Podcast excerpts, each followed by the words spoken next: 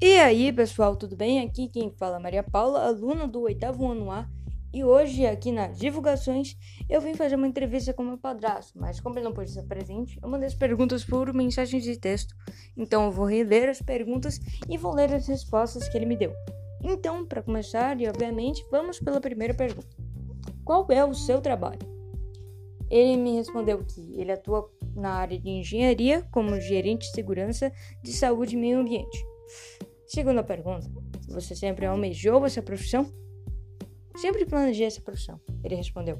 Desde que comecei a estudar curso técnico de segurança, sempre almejei buscar a melhoria contínua em meus estudos de carreira, na busca por essa posição.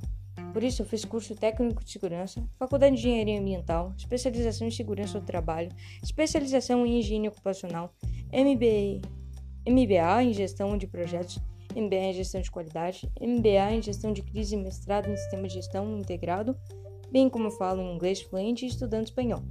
MBA é o termo em inglês que significa Master Business Administration. E terceira pergunta agora. Quais foram suas influências para a escolha do seu trabalho? Influências familiares de meu pai, que iniciou a carreira também como técnico de segurança, ele disse. Ele que me incentivou a estudar o curso técnico e depois busquei outros estudos que me aperfeiçoassem. E agora vamos para a nossa penúltima pergunta, quarta, antes daquela quinta e última pergunta polêmica que todo mundo está querendo saber a resposta. Se você pudesse, mudaria de emprego? Se sim, por quê? Sim, considerando somente a mudança de emprego, não de profissão. Atualmente busco um emprego no Brasil para que possa ficar mais próximo de minha família. Ó, oh, pergunta muito gentil, inclusive. Resposta muito gentil, inclusive. E agora vamos para nossa quinta e última pergunta. Aquela polêmica que todo mundo estava querendo saber. Eita, vamos lá. Tá, tá, tá, tá. Você enxerga desigualdade social ou de gênero no seu ambiente de trabalho? Nunca vi nenhum caso de desigualdade de gênero em toda a minha carreira.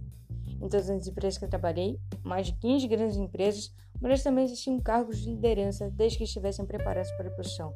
O que existe são determinadas funções predominantemente masculinas, porque exigem principalmente grande esforço físico, carpinteiro, pedreiro, soldador, ajudante, etc.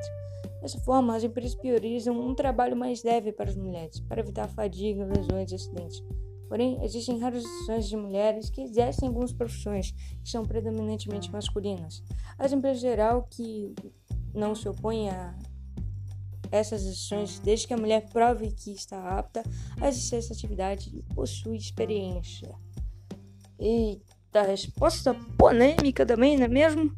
Mas bom, é com isso que nós ficamos hoje e obrigado por ouvir até aqui. E é isso. Até a próxima Thank you.